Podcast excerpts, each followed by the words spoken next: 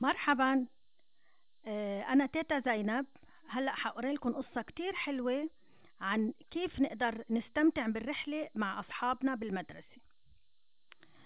واسمها رحلة مدرسية. كما العادة كل سنة في موسم الربيع كانت مدرسة عادل تعلن عن قيام رحلة إلى النهر فأخذت كل معلمة تجهز تلاميذها وتعطيهم الإرشادات اللازمة. وكان الجميع متشوقا لهذه الرحلة. وبدأ كل من عادل وهاني وسامي يتحضرون لهذه الرحلة المشوقة لأنها كانت الرحلة الأولى لهم معا إلى النهر. وفي صباح يوم الخميس الباكر استيقظ عادل من النوم نشيطا. فنادى أمه أمي هيا لنذهب. لا أريد أن أتأخر على باص الرحلة. فقالت مهلا يا عزيزي إن الساعة لا تتعدى السادسة. وإن الرحلة تبدأ في تمام التاسعة. فضحكت الأم ونهضت من سريرها وأحضرت سلة الطعام معها للرحلة. وذهبت بصحبة عادل إلى المدرسة. وكانت طوال الطريق تنبهه بعدم الاقتراب من النهر إلا بصحبة المعلمة.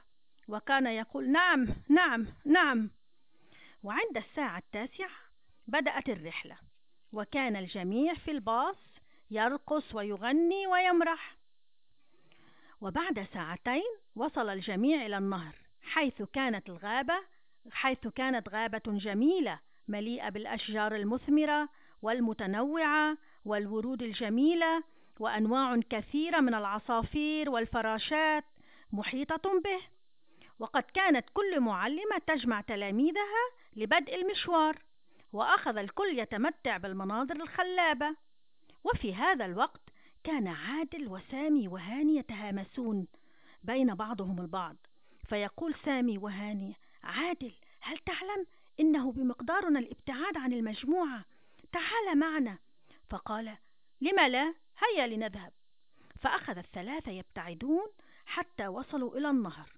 فقالوا من يريد أن يعبر النهر أولا؟ فقال عادل أنا لأني أنا الأكبر سنا. فوافقاه. فقال سأبدأ بالتسلق, بتسلق هذه الشجرة القريبة. فتسلق وفجأة أخذ الجزع يميل يمينا وشمالا. فخاف سامي وهاني وأسرعا يناديان المعلمة. وقد كانت المجموعة في هذا الوقت قد ابتعدت عن النهر.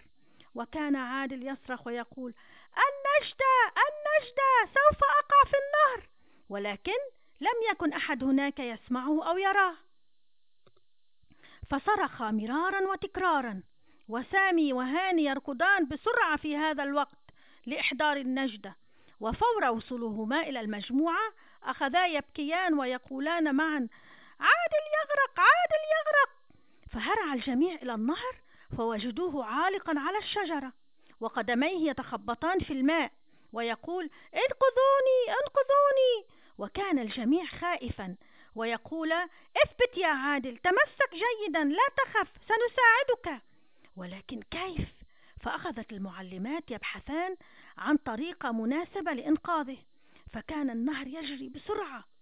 وعلى أثر الصريخ صريخ صريخ الأولاد ونداء عادل سمع حارس الغابة هذا الصراخ فأسرع نحو نح نحوه. فرأى التجمع وناداهم ما هذا؟ ما هذا التجمع؟ ماذا يحصل؟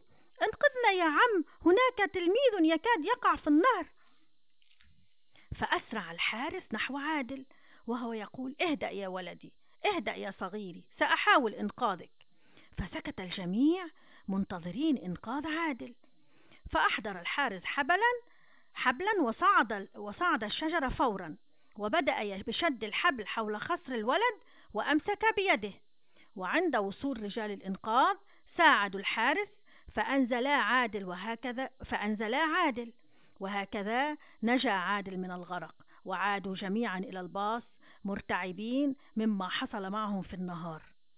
أما عادل عاد إلى البيت بصحبة معلمته وأصحابه فأسرعت الأم لإحضاره فروت المعلمة لها ما حدث وقالت له ألم أقل لك يا ولدي أن لا تبتعد عن المجموعة؟